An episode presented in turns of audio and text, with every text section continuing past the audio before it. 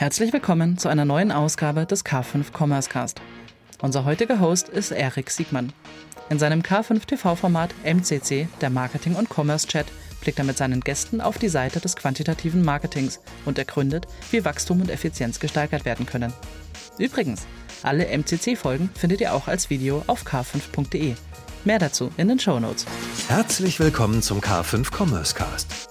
Gemeinsam mit unseren Partnern präsentiert euch das K5 Moderatorenteam tolle Use Cases sowie die neuesten Entwicklungen und Trends aus der Welt des digitalen Handels. Du und dein Team, ihr habt ein Retail-Tech-Startup und sucht noch Kunden, Investoren und generell Feedback für euer Unternehmen, dann bewerbt euch bei der K5 Future Retail Konferenz für eines von zehn Startup Pitchplätzen und gewinnt die Möglichkeit, eure Lösung an E-Commerce Deutschland zu pitchen. Das Ganze findet statt am 21. Juni in Berlin und ihr könnt euch noch bewerben unter startup.k5.de und bekommt neben der Pitch-Möglichkeit auch zwei Tickets für die zweitägige Konferenz am 20. und 21. Juni. Also bewerben mit eurem Retail Tech Startup auf startup.k5.de. Herzlich willkommen bei K5 TV. Wird auch als Podcast ausgestrahlt, glaube ich. Ne? Heute mhm. ähm, sind wir in trauter Runde zu zweit, der Erik und ich, Dörte. Und wir sprechen heute über unsere Formate im K5 TV und die wesentlichen Trends, Themen, Topics für 2023 für den Handel. Erik, stimmt das so? Habe ich das so richtig wiedergegeben? Genau, richtig. Ich freue mich total, äh, mich mit dir zu unterhalten über A, über dein äh, Format äh, D hoch 3. Ähm, und äh, ich erzähle auch gerne über, über meinen MCC, meinen Marketing-Commerce-Chat. Und äh, ich bin mhm. vor allen Dingen gespannt mit dir über die, äh, also so deine Erfahrung aus dem, war, war eigentlich das erste Jahr ähm, äh, K5 TV, so richtig regelmäßig mhm. äh, gearbeitet ja. haben, aber vor allen Dingen auch der Ausblick ähm, für, das, für das laufende 23er Jahr. Da bin ich total gespannt, mhm. deine Meinung zu hören. Hm. Das ist, wir sind ja eigentlich äh, von der Thematik her äh, so ein bisschen diametral unterwegs, richtig? Ne? Mhm. Du bist ja ähm, in meinem Jargon Marketing-Fuzzi. Ja, was mhm. bin ich denn in deinem Jargon? Eine Backend. No. Backend. irgendwas halt. Die macht da hinten irgendwas rum. Ja, aber auf, auf der anderen Seite, also ich meine, wir kommen ja beide aus dem E-Commerce mit unterschiedlichen Schwerpunkten. Ja, ähm, genau. Und ich genau. glaube, wir sind beide bewusst genug, um zu wissen, dass das eine das andere nicht nur braucht, sondern auch der Erfolg bedingt sich auf beiden Seiten. Ne? Ähm, ja. dass, äh, ich, ich weiß von, von deiner Historie, dass du äh, vom, vom von der Logistik, vom, vom Universalversand, vom Spezialversender, die, die ganzen Prozessketten inklusive Logistik irgendwie, äh, die dich tief reingekniet hast. Äh, umgekehrt weiß ich von meiner eigenen E-Commerce-Erfahrung, dass du, ähm, dass du extrem große Limitationen hast über den Marketing- und Vertriebserfolg, äh, wenn diese mhm. Prozesse hinten raus nicht gut funktionieren. So. Aber ja. vielleicht machen wir so, wenn du einverstanden bist, weil ich glaube, viele meiner Hörerinnen und Hörer kennen dich vielleicht noch gar nicht oder vielleicht aus der, aus der K5 äh, äh, Bühne mhm. und das ist die K5-Welt. Äh, vielleicht magst du so irgendwie ein, zwei Sätze mal kurz sagen, aus welcher Ecke du kommst, liebe Dörte. Mhm. Ähm, ja, also geografisch komme ich aus Norddeutschland, wie der Name ja verrät, ne? Aber meine, sag ich mal, E-Commerce oder Handelskarriere spielte sich immer in schummrigen Lagerecken ab. Das hast du schon äh, richtig erkannt. ähm, ich habe mal äh, sozusagen internationales Management studiert. Das bedeutet, ich konnte da alles, aber nichts richtig sozusagen. Und habe dann die Karriere beim Otto-Konzern bei Hermes damals gestartet ähm, und war dann gleich sozusagen in dieser Handelsoperative sehr stark drin, ne? wo es dann eben halt mhm. um Abwicklung äh, von Bestellungen, aber auch quasi Beschaffungs-, ähm, Chain äh, Themen ging ähm, und habe das eine ganze Weile gemacht bei Otto, bin dann gewechselt zu, hm, das, du kennst es bestimmt noch, ne? Ähm, ja, Look ähm. Ich sage mal so für die Leute, die es nicht kennen, das ist der Vorgänger von About You. Dann können das alle so ein bisschen einordnen, ne? aber das ist ja ewig, gefühlt ja ewig her. Habe da so ein bisschen äh, quasi diesen operativen Setup mit betreut und äh, bin dann über Station in Berlin letztendlich in München gelandet. Bin schon viele Jahre jetzt in München, habe lange bei Planet Sports gearbeitet, sieht man hier im Hintergrund auch noch meine äh, Ritterurkunde der Betriebszugehörigkeit damals. Planet Sports war mal richtig cool, Surfen, Skaten, Snowboarden. Und da habe ich im Grunde genommen den ganzen operativen Bereich, inklusive sozusagen, in unserem Jargon würden wir sagen Backend-IT, also ERP, ähm, ne, weil es als Zentralsystem agiert äh, mit Schnittstellen äh, zu Shop, PIM, was weiß ich, Marktplätzen und so weiter nach hinten raus an die Logistik, Transportdienstleister, habe das alles sozusagen in der Gänze mitbetreut. Ich hatte ähm, Customer Service, äh, dazu Produktion von Bild und Text mit einem eigenen Fotostudio, ähm, wo wir natürlich dann im Saisonal richtig was auch immer durchgeballert haben. Das ist ja Saisongeschäft äh, gewesen. Das habe ich viele Jahre gemacht. Das war eine tolle Zeit hier in München. Ähm, und seit 2016 ähm, betreibe ich halt ein eigenes Unternehmen und berate ähm, in dieser ganzen Prozessthematik, Architekturlandschaften, wie können wir eigentlich skalierbar was aufbauen mit einem eigenen Unternehmen und bin jetzt seit, ja, ne, eine ganze Weile jetzt schon Co-Host auch bei der K5 und ähm, rede da mit verschiedenen Menschen über verschiedene Themen. So, das da kommen wir ja gleich. Du? Da kommen wir ja gleich nochmal zu. Äh, die, äh, ich hätte noch eine Folge gefragt, aber wenn ich äh, ganz schnell selbst, ich, ich komme, ja, klar. ich bin zum E-Commerce gekommen durch eine, durch eine Gründung in den äh, frühen 2000er äh, Jahren. Ich habe damals, weil mit meinen Mitgründerinnen und meinem Mitgründer, ähm, weil uns nichts Besseres eingefallen ist, haben wir einen Blumenversender gegründet ähm, mhm. valentins.de. Und die, ähm, das war so die, die frühe E-Commerce-Zeit, wo selbst so Payment-Systeme noch nicht funktioniert haben. Aber da war natürlich Logistik auch schon immer, also Beschaffung, Veredelung, weil Blumensträuße müssen produziert werden, ja. das Versenden plus Peak-Geschäft. Ne? Also du hast drei große Peaks, äh, mhm. Valentinstag, Muttertag und Weihnachten. Muttertag, ja. Ja, genau. So, das, ähm, da lernst du schon. Also wenn du es dann nicht lernst, wie groß die Bedeutung ist von einer wirklich funktionierenden äh, Kette. Also gerade weil du mhm. das Zeug nicht nur ins Lager legen kannst und dann nur noch picken und packen, sondern du es auch noch ähm, produzieren musst, also händisch produzieren mhm. musst.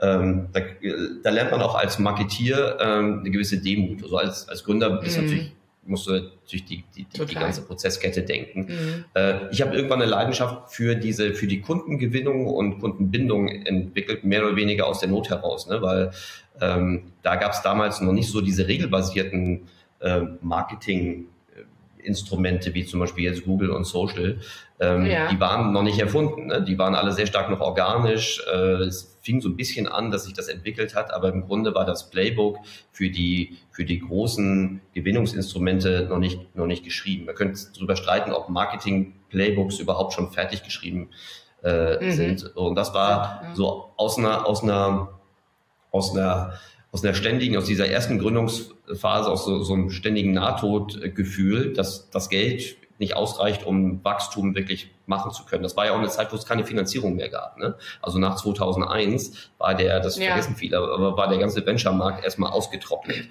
Und mhm. das hieß aber, dass wir Neukundengewinnung ähm, für unter fünf Euro machen müssen. Ja. Wir müssen das beherrschen, damit wir den ersten Auftrag profitabel haben. Und ja. Das ist so ein bisschen, das hat sich tief in meine DNA, in meine, in meine wirtschaftliche DNA eingebrannt, ähm, Marketingmodelle zu entwickeln und zu optimieren, die ähm, auf der einen Seite profitabel sein können oder schnell profitabel werden, auf der anderen Seite aber auch das bestmögliche Wachstums, also das Wachstumspotenzial bestmöglich ausschöpfen. Ähm, mhm. Und das habe ich danach nochmal in Hamburg hier in einer anderen Konstruktion, so bin ich nach Hamburg gekommen im Jahr 2005 und mache das seit 2011 ähm, mit Digital Forward als auch als unabhängiges Beratungsunternehmen für mhm. für für, mhm. für so schnell wachsende Unternehmen, aber auch für einige Startups. Das Gros muss man nochmal sagen, unserer unserer Kunden sind schnell wachsende Unternehmen oder sogenannte Incumbents, also Unternehmen, die es vielleicht schon länger als 10 oder 20 Jahre gibt ja. und die, die, sich auf die neuen Marketingmethoden irgendwie einspielen müssen und teilweise mhm. auch keine neutralen Unterstützer mehr haben, weil Agenturen oder auch Technologiedienstleister ja ähm, oft eine gewisse, also die können wahnsinnig viel, aber man kann die nicht die Verantwortung für die Unternehmensstrategie und die, die, die genaue Steuerung über. Mm. Du wirst dem Apotheker ja auch nicht die Diagnose überlassen oder die Therapieempfehlung. Ja. Und mm. äh, das ist so ein bisschen unsere Rolle. So, und ja, auch Kaffee. Ja, da haben, ja. ja. Da haben wir was gemeinsam. Also ich bin da auch sozusagen in dem, was ich tue, auch sehr unabhängig und versuche da also, also wir, es gibt ja sehr viele Agenturen auch da, ne, die ERP-Systeme mhm. implementieren ähm, und oder ähm, äh, die Architekturen bauen, aber die sind in der Regel nicht agnostisch unterwegs und haben dann schon irgendwie einen Hang. Und daran glaube ich ja persönlich auch nicht, ne? weil du hast nicht diese eine Lösung, die für alle Handelsmodelle irgendwie äh, funktioniert. Das ist schon relativ individuell. Auch sozusagen auch das Können des Unternehmens, was da an Skill-Level ist oder wie auch immer, was dann da passende Setups sein können. Also da haben wir schon was äh, gemeinsam. Ja. Das, das, das finde ich. Das wir versuchen immer irgendwelche Agenturen mich zu verhaften und sagen immer Dörte hier und so. Dann sage ich mir, nee, sorry, ja. meine ich. Ja, du wärst sofort eine richtig gute Edel, so Consultative Sales, ne? So, so mal der, der Edelvertrieb, ja. also Beratung und Huf äh, und auch gleich Verkauf in einem. Die, ähm, Das mag ich ja am, am, besonders an, am, an K5 als Plattform, aber natürlich auch als Veranstaltung dass E-Commerce, das ist auch, wir arbeiten ja nicht nur für E-Commerce, ne? wir arbeiten auch viel für alles, genau. was Direct to Consumer, also genauso aber auch ja, für Software, genau. Service-Anbieter etc. So, aber ich finde, für, für, für so saubere, effiziente Marketingmodelle ist, ist E-Commerce oder überhaupt Direct-to-Consumer ein unglaublich dankbares Feld, weil es dich halt, also A, ist super kompetitiv, ne? also es ist ja schon längst kein, kein blauer Total. Ozean in, in vielen Bereichen. Das heißt, du kannst dir im Grunde gar keine Fehler erlauben und es ist, es lebt von, von schnellen Iterationen. Das heißt, testen, mm. verbessern, äh, passiert in, in, in viel, viel schnellerer Abfolge und es ist es ist dann leichter, so, so eine Art Bullshit-reduzierte Umgebung äh, zu finden. Nicht, weil, weil mhm. die Leute jetzt unbedingt alle, alle so dramatisch viel, viel schlauer sind, sondern weil das, das Umfeld, das Wettbewerbsumfeld einfach nicht mehr erlaubt, äh, so viel rumzudatteln. Aber das vermute ich in deiner Welt mhm. genauso. Ne? Das war so vorhin meine Frage. Was sind so deine typischen Kunden, für die du arbeitest? Sind das eher Startups? Sind das, sind das mittelgroße, große? In Startups investiere ich ja nur und versuche die dann mhm. auf den richtigen Weg zu lenken. Mhm. Ähm, nee, es, sind, es ist eigentlich, sag ich mal, ähm, deutscher Mittelstand, ähm, der mhm. transformiert. Ne? Der sitzt teilweise eben halt auf diesen alten AS400 und muss irgendwas tun, ja, merkt, merkt halt, dass äh, drumherum sehr viel passiert und sie nicht mehr hinterherkommen. Also die müssen investieren in moderne Architektur. Es äh, sind auch Konzerne tatsächlich dabei, ähm, die quasi aus dem Core-Business in ein Direct-to-Consumer-Modell ähm, reingehen wollen, manchmal durch Zukäufe. Äh, manchmal durch Eigenentwicklung, ähm, die wir dann prozessual und im Setup dann beraten. Ähm, und immer, im, im Grunde genommen ist das ja eine, ähm, eine Geschäftsfeldberatung dann, wenn du so möchtest, mhm. ne? weil wir ein ganzheitliches neues Geschäftsmodell unter Umständen aufsetzen und ähm, äh, und wir sozusagen immer den mit diesem Motor sozusagen mit aufbauen.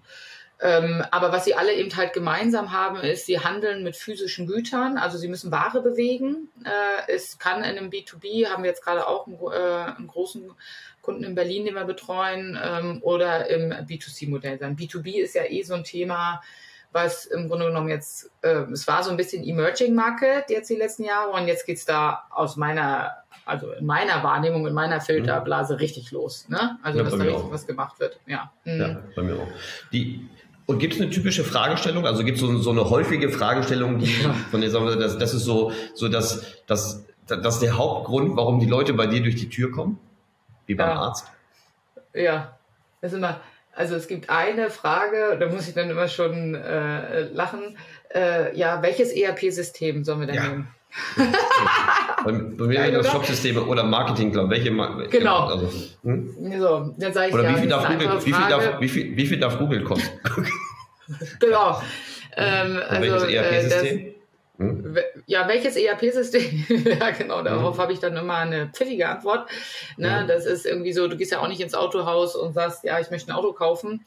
Ähm, hm. das, äh, da gibt's natürlich keine pauschale Antwort drauf. Hm. Das ist eine typische Frage. Ähm, äh, eine typische Frage ist, ähm, also wenn jetzt, wenn jetzt so ein Konzern zum Beispiel ein Direct-to-Consumer-Modell aufsetzen würde, ja, machen wir das wie machen wir das denn organisatorisch? Sollen wir da eine eigene Entity für gründen? Was mhm. bedeutet das denn dann?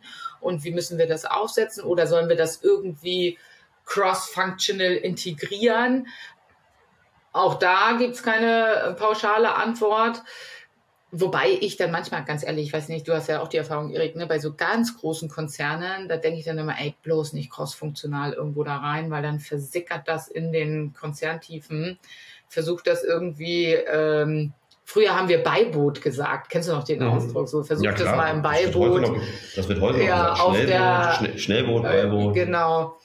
Das, ich meine, das hat natürlich immer Vor- und Nachteile. Ne? Ist ja auch eine Kulturfrage dann von so einer Organisation. Wie mhm. funktioniert mhm. das und so weiter. Dann, das sind Fragestellungen, die wir bekommen.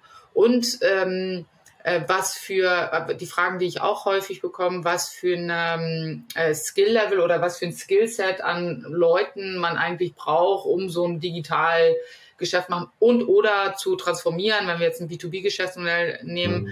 Was, was brauchen wir denn da eigentlich für Leute? Was sollen die denn können? Ne? Weil die kommen aus dieser, ich sage das jetzt nicht falsch verstehen, aus dieser sachbearbeitenden Ecke, mhm. ne? wo man schön noch Importzettel, Exportzettel irgendwo abgelegt hat ähm, äh, Stempelruf. Und jetzt, wenn man dann digitalisiert, braucht man irgendwie mit einmal ganz andere People und ganz anderes Skill-Level. Die Fragen kriege ich auch häufig gestellt, ähm, was für Personalien dann da äh, mhm. benötigt mhm. werden. Mhm. Okay, interessant. Gerade so diese Frage, wann ist was ähm, cross-funktional oder wann ist irgendwas in der isolierten ja. Entity. Mhm. Ähm, ich glaube, da, also ich, ich vermutlich gibt es da nicht immer ein richtig oder falsch. Ich weiß nur, dass ähm, Berater, die davon leben, eine hohe Komplexität zu schaffen, gibt es mhm. ja. Ähm, geben.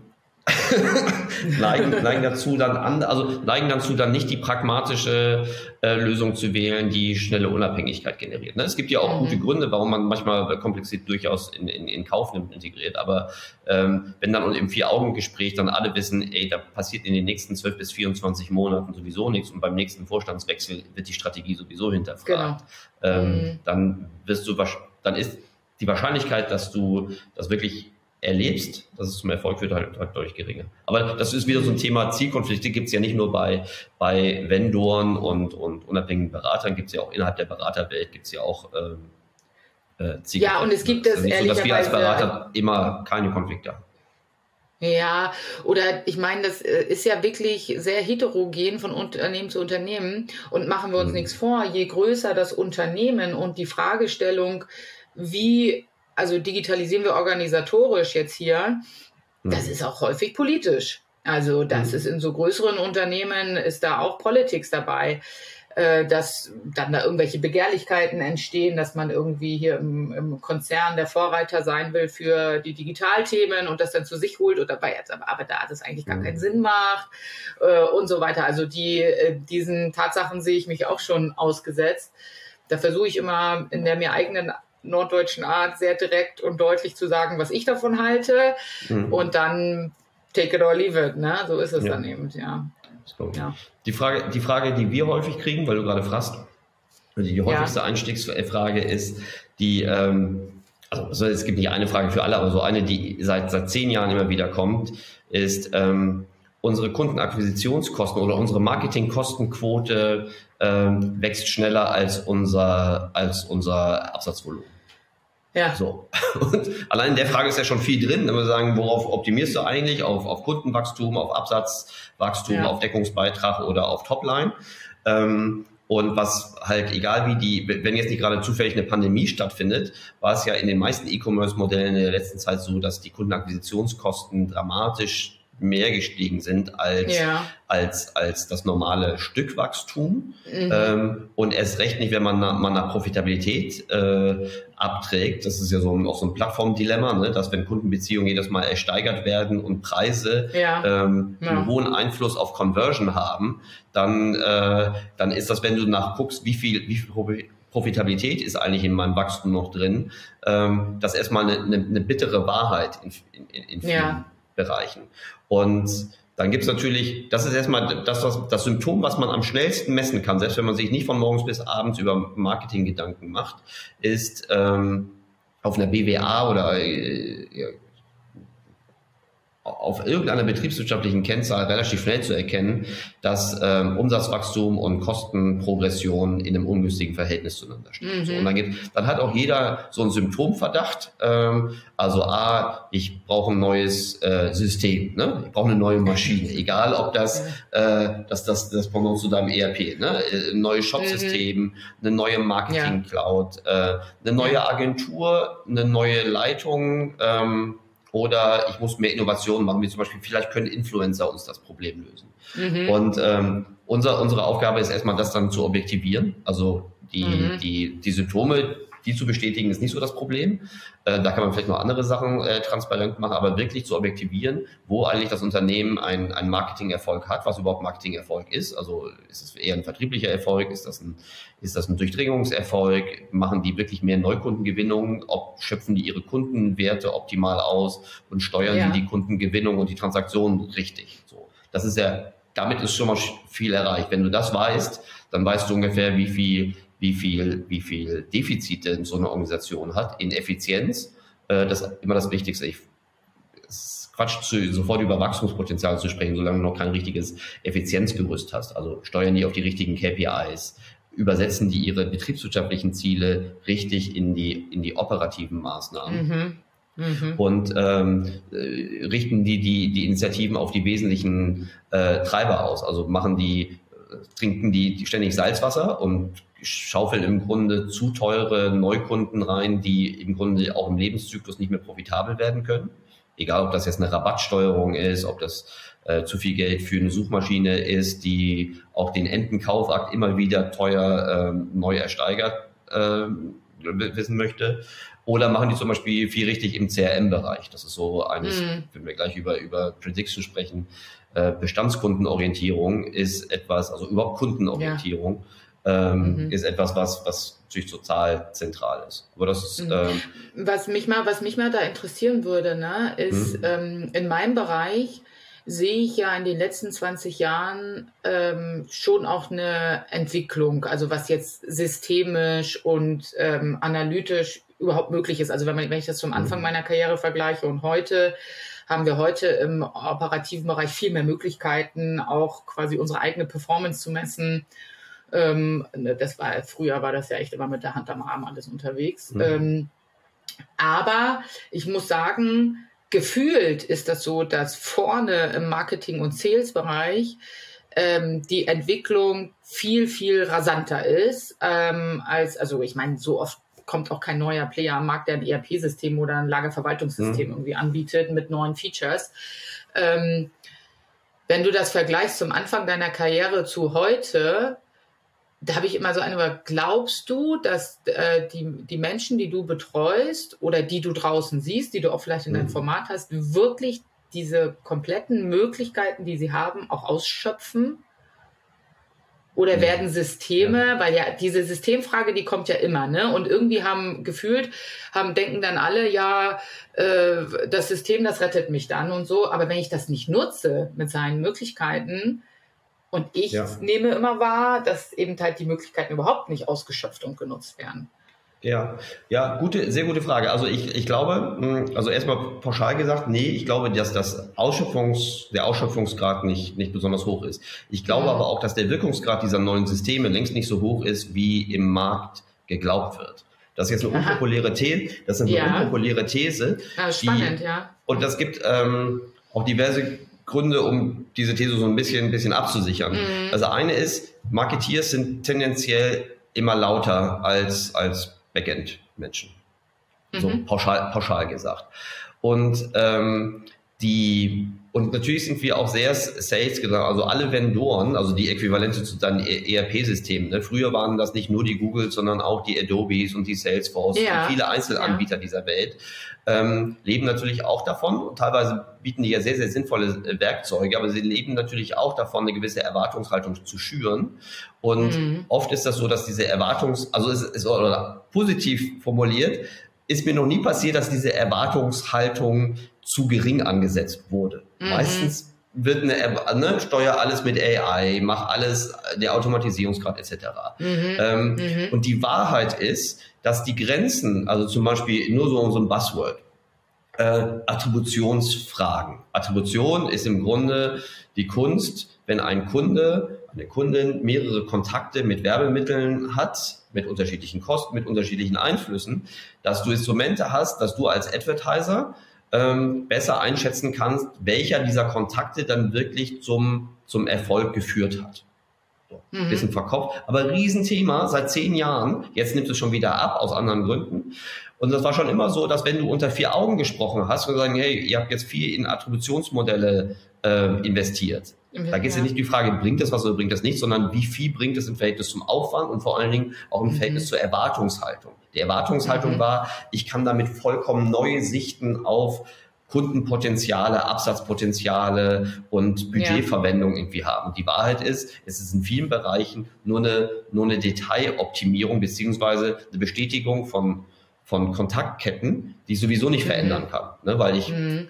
Meine CRM-Anstöße oder meine organische Sichtbarkeit, die äh, das ist keine Frage der Transparenz, die muss ich anders optimieren. So, was ich sagen will, ist, es gibt im Markt eine Erwartungshaltung, dass Tools Systeme, ja. die was bringen können, die in der Regel zu hoch ist. Die ist nie null, also es gibt immer einen berechtigten Anteil, ja. äh, aber die ist zu hoch. Und dann denken ganz viele, boah, ich bin der Einzige, der jetzt hier noch nicht mit diesem fully fledged System auf, auf, äh, auf, auf den Markt geht und der jetzt hier mit, mit, mit Bordmitteln arbeiten muss. Und die Wahrheit ist, ich kenne zig Unternehmen, die haben im Grunde wenig Privilegien im Sinne von Kapital und Ressourcen. Ja. Die haben auch nicht alle ein PhD in Data Science, um ihre Marketingsteuerung zu machen. Die machen trotzdem ja. erheblich viel besser als zum Beispiel, wenn sie mit eigenem Geld arbeiten, wenn sie viel testen, verproben und diese Hypothesen mhm. hinterfragen, mhm. ähm, als jetzt so den übergefundeten, äh, egal ob VC oder PE-Case, ja. weil wenn ein Unternehmen mit dreimal Umsatz bewertet wird, dann ist der der, der Druck, ne, also zum Beispiel jetzt im Quick Commerce ja, oder ja, so, ne, das sind alles keine doofen Menschen, aber das Incentive-Modell, wenn einfach Wachstum die wesentliche Währung ist, weil du um deine dreifach Umsatzbewertung äh, zu rechtfertigen, äh, einfach schnell wachsen musst, dann ist vollkommen egal, ob der die Kundenakquisitionskosten irgendwie ähm, ja, ja, ja. So. Und das ist, das kippt jetzt gerade total. Ne? Total, jetzt, das haben wir ja gesehen jetzt im letzten halben Jahr. Das ist ähm, ja. So, und deshalb, deshalb, deshalb, deshalb ist die, ist die, die, die Fokussierung auf das Wesentliche und dann in die Instrumente dort einzusetzen, ja. die auch wirklich hilfreich sind mit, mit Grundlagen. Die, und Instrumente sind jedem zugänglich. Das sind alles die, ja. die besten Marketing-Setups, die ich kenne. Und ich kenne wirklich ja. von groß bis klein und auch viele internationale, die arbeiten mit guten Grundlagensystemen. Und vor allen Dingen eins ist auch vielleicht eine Brücke in deine Welt. Eine Regel, die ich immer wieder habe, ist ein ein gutes Marketing-System, egal durch Technologie, durch Orga, durch mhm. Doing, Execution, mhm. kann ein mittelmäßiges Produkt nicht kompensieren. Und erst recht kein unterdurchschnittliches genau. Produkt. Also Produkt heißt in dem Fall auch eine Serviceerfahrung oder etc. Ja. Wenn, wenn mein Schuh, den ich bei dir bestelle, äh, 48 Stunden äh, braucht, um bei mir zu sein, oder mhm. äh, 24 Stunden, das kann ich dir in mhm. Conversion-Punkten äh, ausrechnen, wie groß der Unterschied ist. Und ich kann dir ja. sogar sagen, wie viel Deckungsbeitrag du deshalb mehr auf, auf, der, auf dem Preis als auch auf der, auf der äh, Kundenakquisitionskosten mhm. oder auf der CPO-Seite generieren kannst, wenn dein Backend-Prozess einfach besser ist. Das kann ich als Marketier nicht mhm. beeinflussen, aber ich kann dir sagen, wenn, wenn alle innerhalb von 24 Stunden liefern können und du bist der Einzige, der 48 bis 72 Stunden braucht, ja, kann ich dir sagen, dass deine Conversion und damit dein CPO sehr wahrscheinlich doppelt so hoch, also die CPO doppelt ja. so hoch und die Conversion halb so hoch ist. Mhm. Ja, das ist also dieser Schrei nach System und dieser Schrei nach Tool, den ich ja auch immer erlebe, ne? Mhm. der löst halt ähm, im Zweifel nicht äh, Geschäftsprobleme ähm, oder Herausforderungen, die du hast. Ne? Und Total. manchmal ist der Gedanke da draußen ja so, ja, schaffe ich mir halt das neu an. Und ja. dann habe ich ein neues ERP-System und dann flutscht das. Äh, leider nein. Ähm, mhm. äh, und ne, genau.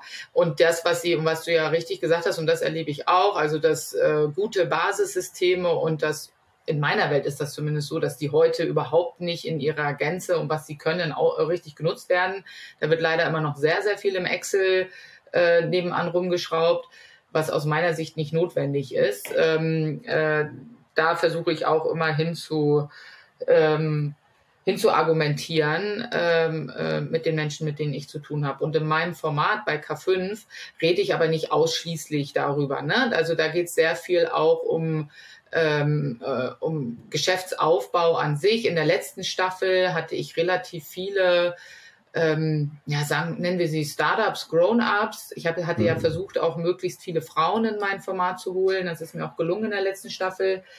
Ähm, wo es dann darum geht, überhaupt erstmal so ein Geschäft auch ähm, auf solide Beine zu stellen. Also natürlich kommen dann, äh, wenn wir jetzt über Gründer und Gründerinnen reden, die vielleicht in so ein bisschen Grown-ups schon haben, die kommen in der Regel ja häufig vom Produkt. Ne? Mhm. Also die ähm, äh, ähm, erfinden irgendwas neu oder machen irgendwie ein neues Produkt, versuchen einen Markt damit zu disruptieren. Und die haben dann zwangsläufig immer die Fragestellung dann bei Wachstum, natürlich vorne Marketing und Sales, wo gebe ich jetzt wie äh, Geld aus, damit das auch gescheit wieder reinkommt, ne? Und wie baue ich eine operative auf? Mache ich ein eigenes Lager, mache ich ein Fremdlager, brauche ich schon ein ERP, brauche ich keins? Wie verwalte ich meine ganzen Produkte und so weiter? Das habe ich in der letzten Staffel versucht, auch ein bisschen äh, mit abzudecken, da äh, mhm. verschiedene Geschäftsmodelle auch vorgestellt. Ähm, und ich habe immer auch die operativen Fragen. Natürlich hatte ja zum Beispiel, ich glaube, das ist noch gar nicht ausgestrahlt. Es kommt noch die Astrid von Miss Pompadour. Also wenn du Farbe mhm. online äh, mhm. äh, versendest, da hast du schöne War Stories, äh, die dann operativ forcieren. Das macht immer Spaß. Und in der, das war ja schon meine zweite Staffel, und in der nächsten Staffel will ich eigentlich zwei Schwerpunkte setzen.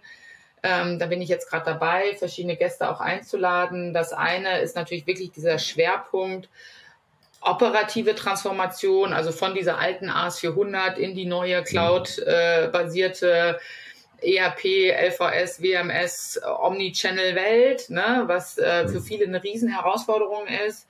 Ähm, mache ich jetzt, teaser ich noch nicht an, aber kriege ich äh, schon spannende Gäste. Und der andere Bereich, den ich nochmal beleuchten will in der nächsten Staffel, ist ähm, das Thema Leadership, Organisation und HR, weil ich eben da, ich meine, wir reden alle von diesem ähm, Fachkräftemangel. Ne? Mhm. Und ähm, ähm, klar, was ich eingangs auch gesagt habe, wir, trans wir transformieren auch im deutschen Mittelstand, da braucht es mit einmal ganz andere äh, Skill-Levels. Und was braucht es da eigentlich für Persönlichkeiten, die so eine Transformation von dieser alten, der deutsche Mittelstand sitzt ja auch im Dorf, ne? Äh, mhm. irgendwo äh, in diese neue fancy Denglisch-Welt, wo keiner mehr was versteht, was da gesagt wird. Ne? Darüber will ich auch im Schwerpunkt in der nächsten Staffel mit verschiedenen ähm, äh, Menschen mal reden, weil ich glaube, dass das auch ein sehr spannendes Thema ist und die ganzen Wertschöpfungsketten ja affektiert. Ne? Also sowohl mhm weißt du, bei dir, so stelle ich mir das vor, weißt du, wenn ich jetzt, wenn wir jetzt ein B2B-Unternehmen nehmen, die noch einen Katalog äh, für ihre mhm. Kunden machen und den, was weiß ich, zweimal im Jahr versenden als äh, Marketinginstrument und eine Außendienstmannschaft da irgendwie rumfahren haben, auch das ändert sich ja krass bei denen, ne? Also ja. äh, dann in Richtung B2B Online-Shop, andere Vermarktungsmethoden. Da brauchen die ja mit einmal ganz andere Menschen und sie brauchen glaube ich, auch andere Führung oder nicht, oder von der Führung her ja ein anderes Verständnis, wie das Geschäft sich verändert. Ne? Also das will ich in der nächsten Staffel. Was steht denn bei dir an? Richtig, richtig cool. Also bei mir, ähm, über B2B müssen wir gleich mal sprechen und wir müssen auch vor allem auch noch über, über, die, über die Zukunft reden. Also bei mir steht ja, also in der genau. Vergangenheit, in der, also mein, mein Ziel bei, bei, bei Marketing Commerce Chat ist, ist wirklich Leute aus der Praxis ähm, mhm. zu, zu zu sprechen, die nicht nur nicht nur Jubel-Erfolgsstory, sondern über ihre tatsächlichen Herausforderungen sprechen und auch ja. über, durchaus auch über über so mal Sackgassen oder vielleicht auch Misserfolge äh, sprechen, weil ich finde, da kann man genauso viel daraus lernen wie aus den vielleicht manchmal sogar noch mehr als aus den reinen Erfolgsstories.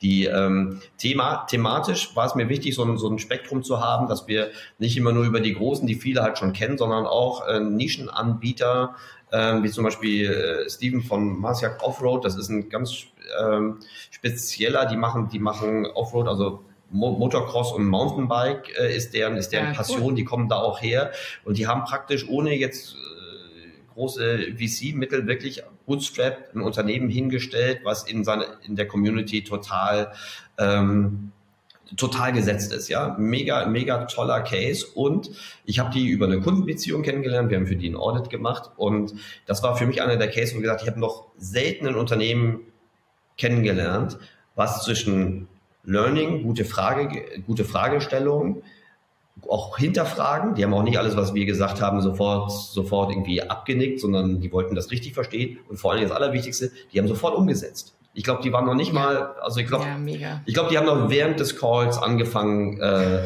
äh Dinge, Dinge, Dinge, Dinge umzusetzen. So und das ist halt, das ist natürlich auch ein kulturelles Thema. Also auch dieses Thema, ja. die sitzen jetzt auch jetzt nicht gerade in Berlin, die sitzen, Leipzig ist jetzt nicht der allerschlechteste Stadtort, äh, Standort, aber das ist jetzt, ähm, du wirst jetzt nicht auf die Idee kommen, das als die Top 1 deutsche E-Commerce äh, Brutstätte für Talente irgendwie zu, mhm. äh, zu sehen, vielleicht eher Nummer zwei oder drei.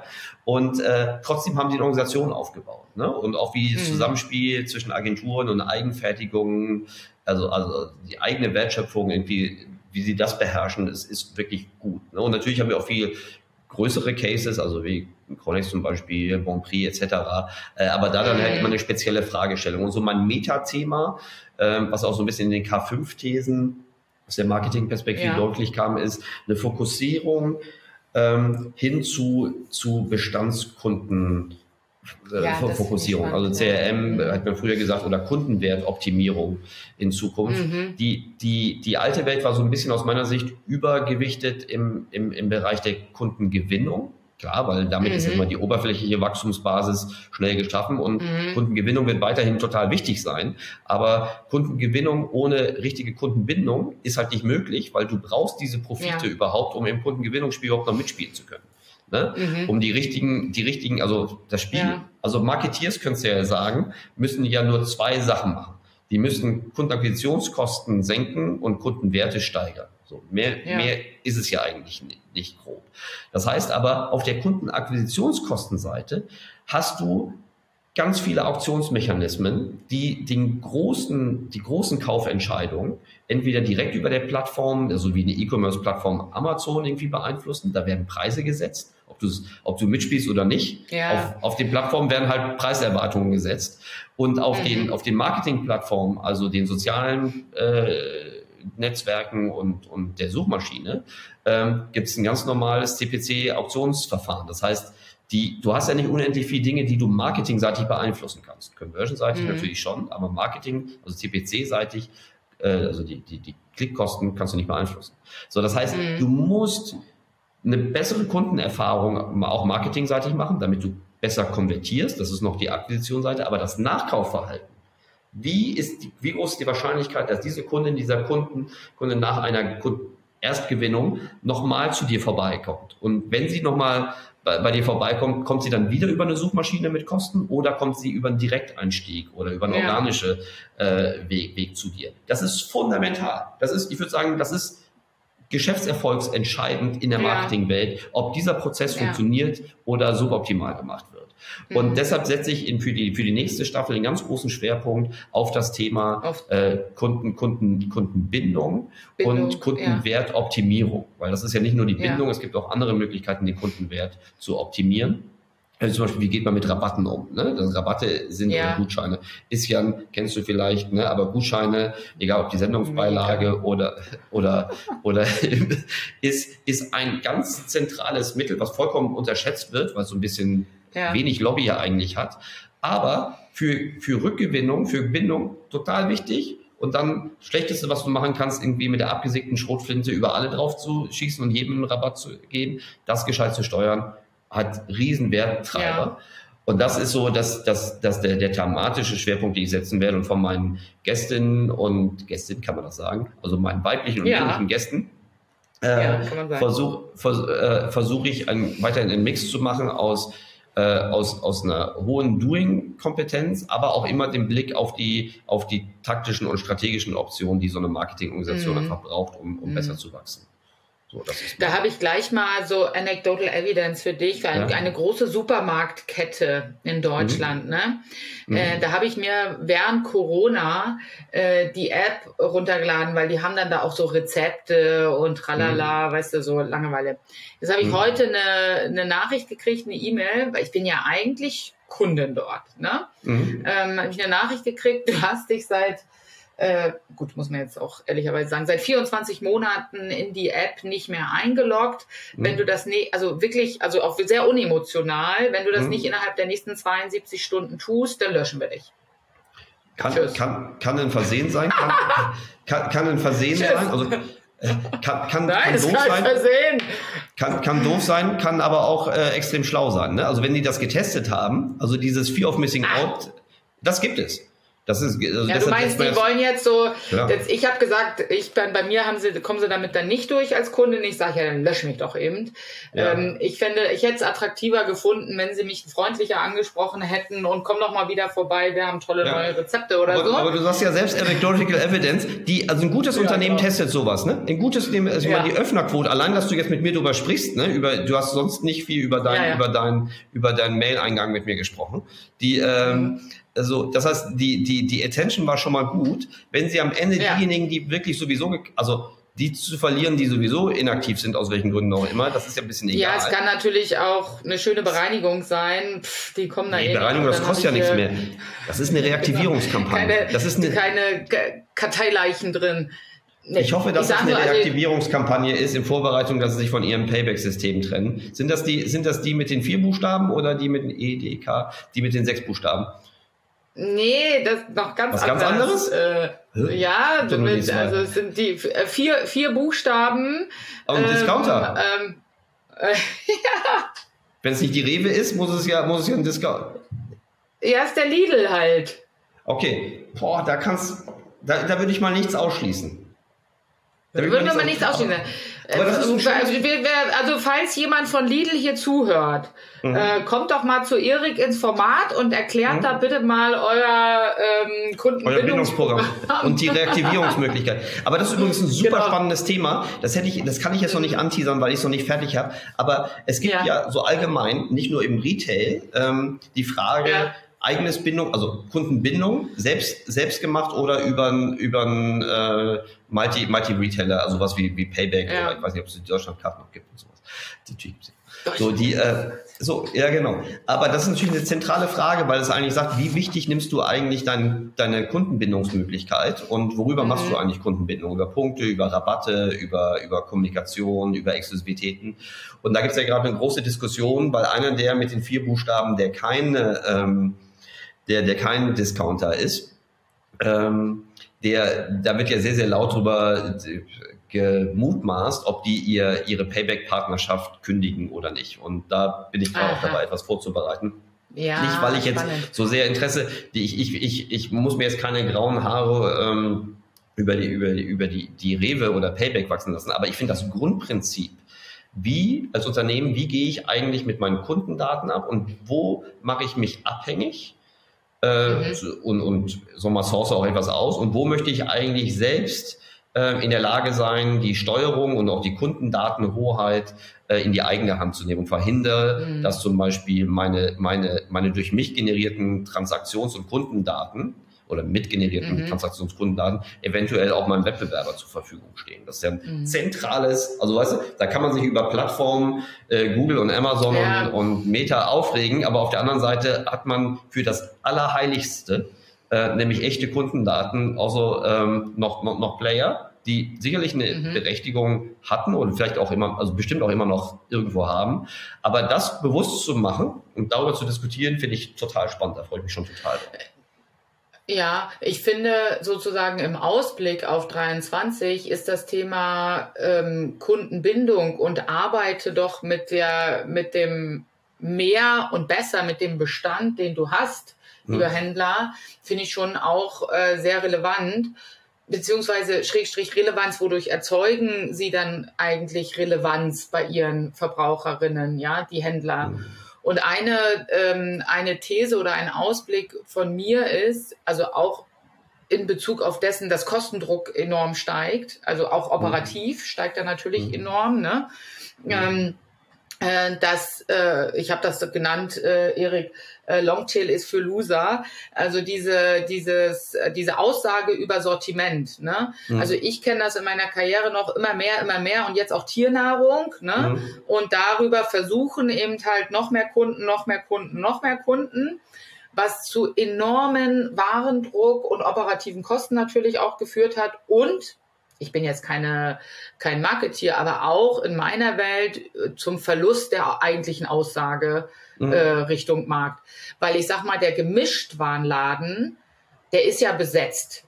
wir haben, ne, ja. also da, wo ich meine, kaufst du noch Büroklammern, weiß ich nicht, aber weißt du, wo du deine Büroklammer äh, kaufst oder Umschläge oder was weiß ich, keine Ahnung, was fürs Büro was, oder eben halt mhm. Kindergeburtstag, morgen, zack, irgendwie was bestellt, ist gleich da. Das ist besetzt, das Thema. Richtig. Das brauchst du nicht neu erfinden. Und eigentlich, glaube ich, tun viele Händler jetzt ähm, sozusagen auch ob dieser neuen Situation, ähm, gestiegener Kostendruck, gestiegener Wettbewerbsdruck, ähm, wie auch immer, gut, sich wirklich nochmal zu überlegen, wo ist eigentlich meine Relevanz und was ist mein Sortiment? Wo will ich eigentlich ja. eine Aussage machen? Ähm, und was kann ich auch weglassen?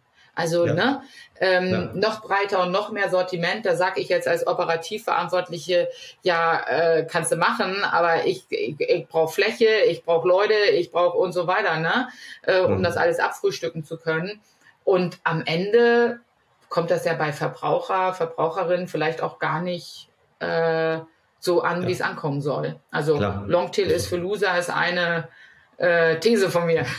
ja, das, das äh, ist ein schmiss, also zum einen ein schmissiger Titel und ich kann das, so wie du es äh, herleitest, kann ich das total nachvollziehen. Klar, das ist so eine Art mhm. Pseudo-Absicherung, die im Grunde eine vollkommen unmutige Entscheidung ist. Ähm, so und äh, die, da gibt es das irgendwie diese, also ja nicht nur eine Plattform, da gibt es ja praktisch Longtail, der, der Longtail-Bereich wird halt über Plattformen abgedeckt und die haben ihre eigenen äh, Spielregeln. Ja, das, wenn du jetzt mal so auf die, wenn du jetzt 23 in, in, in Überschriften äh, ja. müsstest, was glaubst du, was wird uns dann 23 am meisten in deinem Bereich beschäftigen? Also, jetzt hast du schon mal gesagt, die also Sortimentssteuerung. Also, also ja, total. Ausmachen. Also das quasi aus, also wirkliches, also wirkliches Ausmisten und ähm, äh, wirklich in die Sortimente, wenn man jetzt, was weiß ich, ich bin ja viel im Sportbereich auch, wenn man jetzt mal so einen Sport äh, äh, ähm, Anbieter nimmt, dass er sagt, okay, ich habe diese fünf, sechs, sieben, acht Kernkategorien, Sportarten und das ist es dann auch. Und für die anderen mhm. gibt es halt vielleicht Spezialisten oder wie auch immer ähm, ähm, weil ähm, mehr Ware und mehr Sortiment erzeugt aus meiner Sicht nicht unbedingt das, ähm, was man sich vielleicht davon erhofft. Dann habe ich vielleicht diesen One-Time-Customer, der einmal einen Tennisschläger bei mir kauft, keine Ahnung, weil er gerade billiger ist als woanders. Aber auf lange Sicht habe ich damit auch keine, also aus meiner Sicht, ist äh, keine Relevanz erzeugt. Ich glaube, ähm, also das Thema ähm, ich meine, gut, was ich ja besetze, ist Operational Excellence, ähm, was ja nicht unbedingt, es gibt ja einen Unterschied zwischen, aus meiner Sicht, zwischen Digitalisierung und Automatisierung.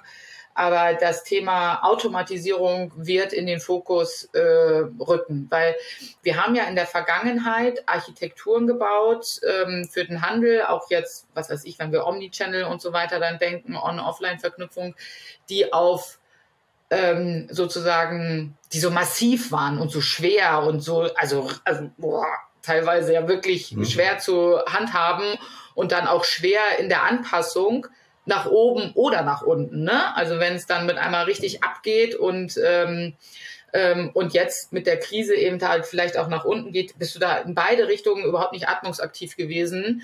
Ähm, da glaube ich, wird noch mehr Druck entstehen, also wirklich in der Automatisierung und der Vernetzung und der maximalen Ausschöpfung der Backend-Systeme zu denken. Und so wenig wie möglich, am besten gar nichts, ist ja immer meine Devise, manuell darum zu frickeln. Also wirklich mhm. in der Vision voll automatisiert zu denken und nicht zu sagen, ja, und da, ich meine, ganz ehrlich, ich erlebe das ja in der Realität und da kriege ich da manchmal, denke ich, Gott bewahre, aus dem einen System in Excel raus, in das andere System in Excel rein. Das ist deutsche Realität im Handel. Mhm. Und da diesen Mut zu, also das wird, das, ja, aber da steigt der mhm. Druck, weil es ist extrem fehleranfällig, es ist personalintensiv, ne, und es ist nicht die Ausschöpfung, was ich eingangs gesagt habe, der Möglichkeiten in der Interaktion zwischen den Systemen. Mhm. Und da, weißt du, ich brauche diesen Menschen für zwei Excel-Zeilen und ich brauche ihn für 2000 ich kann dann auch nicht nach unten skalieren, weißt du, wie ich meine? ähm, und da wird Druck, äh, da wird äh, noch mehr Druck entstehen, also da wirklich exzellent zu arbeiten und in diesen, wo es immer möglich ist, in der Automatisierung und Zusammenarbeit von Systemen zu denken, was natürlich Gehirnschmalz bedeutet, äh, Geschäftsprozesse eben im System zu denken und nicht im Mensch zu denken. Ne? Ja. Ähm, das wird weiter, das wird, der Druck wird weiter steigen. Also wir bekommen Auflagen ökologischer Natur von der Europäischen Union. Wir bekommen, wir haben äh, internationale Lieferkettenprobleme, die ein bisschen äh, besser jetzt wieder werden, aber das, das verschiebt sich. Ne? Ähm, wir haben ähm, Flächendruck in Deutschland, wir haben Personalnot, also da wird der Druck äh, steigen da wirklich intelligenter ähm, zu arbeiten mit dem, was heute sozusagen alles schon möglich ist. Da bin ich fest von überzeugt. Und die, die das heute, also die so denken und so arbeiten, ähm, die, äh, glaube ich, das wird auch Krisengewinner auch auszeichnen, ne? dass die da, also vorne natürlich das, äh, was du schon richtig sagst, dieses Denken in meiner Bestandskohorte, was habe ich überhaupt da an Kunden und Kundinnen, ne? aber nach hinten raus äh, möglichst automatisiert sozusagen das benutzen. Das kann ich auch mit kleinen Systemen. Also ich brauche da keinen, ich sage jetzt mal die drei Worte SAP für. Ne? Ich kann das auch mit kleineren ähm, Landschaften machen und junge Menschen, die uns jetzt zuhören, die irgendwas gründen oder so, den sage ich immer, denkt von Anfang an so. Fang mhm. gar nicht erst an, irgendwie im Excel irgendwas zu machen. Ja, das, das, ist, äh, das ist bestimmt, also das ist bestimmt ein, ein ganz sicherer Ratschlag. Also, also ja. zu, zumindest nicht nur, ne? Also höchstens als, als nee, ich spare mir, ich spare mir den Ausflug. Ja. Weil ich ähm, so auch analog zu den zu den K5-Thesen, das was bei uns in der Marketingwelt ganz, ganz, ganz offensichtlich ist, ne, ist eine, ist eine Fokussierung auf alles, was Effizienz getrieben ist mhm. und teilweise auch eine Deko, also bestimmt eine Defokussierung von Wachstum um des Topline-Wachstums willen. Ähm, mhm. Was natürlich erstmal eine schmerzliche Botschaft ist für alle, die auf Businesspläne gesetzt haben, deren einzige Existenzberechtigung eine reine Größenfrage ist und nicht eine Profitabilitätsfrage. So, aber das, ähm, das haben wir aus allen anderen Krisen auch gelernt. In dieser Zeit werden, werden, werden Maschinen und Geschäftsmodelle entwickelt, die äh, die, die nächste Phase äh, von Unternehmensgründung und, und auch von Kundenerwartungen einfach viel besser bedienen als die Vorgängermodelle. Ne? Eine, ja. äh, eine About You ist bewusst äh, aus der Zeit entstanden, wo es halt eine, äh, eine Plattformwelt auf der Amazon und auch auf der als, als, als damals Special Purpose Anbieter äh, Salando schon gab, die einen besseren Media einen besseren Mix hatten als, als die Vorgängersysteme. Jetzt mhm. werden die, die Systeme, die jetzt kommen, werden sich durch eine besonders hohe Effizienz auszeichnen. Und das bedeutet, das ist eigentlich das Metathema. Darunter, das bedeutet, das, was ich vorhin schon so gesagt hatte, werde ich jetzt nicht mehr ausführen, eine Bestandskundenfokussierung versus eine, eine reine akquisitorische Fokussierung. Mhm. Und was auch so nicht ganz so offensichtlich ist, dass bedingt eine bessere Steuerung. Bessere Steuerung braucht bessere Messdaten, also dass man ja. Daten besser zusammenziehen kann, Transaktionsdaten, Bewegungsdaten, Kundendaten, aber auch Margeninformation ist etwas, was heute in die Marketingsteuerung dazugehört, was vor fünf bis zehn Jahren noch nicht so Common Sense war, ne? dass du zu jedem Zeitpunkt ähm, den Deckungsbeitrag eines, eines spezifischen Produktes zu einem Zeitpunkt kennen musstest, um damit eine Marketingsteuerung zu machen. Das mhm. haben jetzt so Consumer Electronics und, und äh, Apothekenversender, die beherrschen das schon relativ lange. In der alten äh, Welt, die noch nicht so sehr durch die schwankenden Preise der Plattform irgendwie beeinflusst waren. Ne? Weißt du, weißt du noch, wie es in deiner Otto-Welt war, wer da die Marge vorgegeben hat? Ne? Das ähm, mit den Einkaufszyklen von damals. Das war einfach das Category Management und der Einkauf, der praktisch einen, genau. den EK und dann den, den, den, den Ziel-VK irgendwie kannte. Peng war die, war der, also vereinfacht gesagt, ne, war der äh, war die Margenerwartung formuliert. Das ist heute mm. nicht, nicht mehr so und damit muss auch Marketing umgehen können. Und dieses vernetzte ja. Steuern, also Steuern, so dass du, dass du Kundenakquisition, dass du wissen musst, wie sich eigentlich Kundenkohorten je nach Gewinnungsweg und nach Incentive-Lösung rechnet, das ist alles noch Marketing, Vertriebsspaß. Mm. Aber du musst jetzt auch noch wissen, wie, ähm, wie gut wird die, wird die Warenverfügbarkeit in einem Bereich sein. Du musst das nicht steuern, ne? du musst es einfach nur wissen. Warenverfügbarkeit und zum Beispiel äh, ROATRAS-Entwicklung auf einzelnen, mindestens auf der mhm. Warengruppenebene, je nachdem, was du machst, sehr wahrscheinlich aber auch auf der, auf der, auf der Item-Ebene.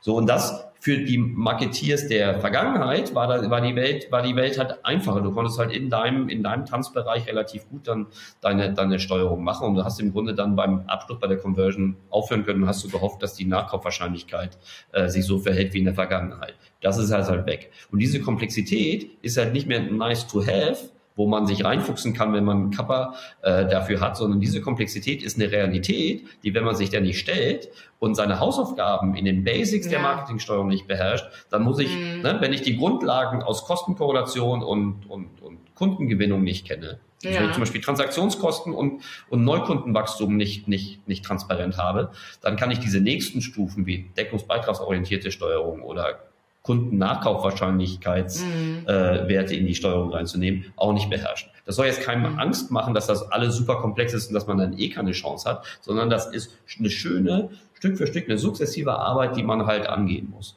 Der Trend genau. ist jetzt ist jetzt denkbar günstig, weil jeder CFO momentan, das ist also unsere, wir haben den größten Nachfrage-Rush auf den, auf diesen ganzen effizienzorientierten Audits. Mm. Die gehen nicht, komischerweise, gehen die nicht nur von Marketeers aus, sondern ganz stark sind die auch durch den CFO getriggert. Weil ja. sagen, hey, das Budget 2023 wird ja wohl ein anderes sein als das von 21 und 22. Ganz genau. Aber die können sich halt natürlich genau. nicht, also es ist sehr schwer, sich darauf jetzt zu einigen. Und deshalb musst du dann halt in die Tiefe bohren. So, mhm. aber deshalb, die Party wird sicherlich nicht besonders spaßig sein, also die E-Commerce-Party in, in 2023. Also da spricht aus meiner Sicht jetzt nichts dafür, dass das irgendwie nochmal einfacher wird. Aber in mhm. der Zeit werden wirklich gute Grundlagen gelegt. Und das ist halt für viele eine ja, richtige Chance und für viele vielleicht auch die letzte Chance. Ja, und vielleicht kann man auch, um das so positiv äh, zum Abschluss zu bringen, natürlich mhm. haben wir jetzt, sag ich mal, äh, volkswirtschaftlich eine Krise und Verbraucher und Verbraucherinnen halten ihre 2,50 Mark irgendwie ein bisschen mhm. besser zusammen, ne?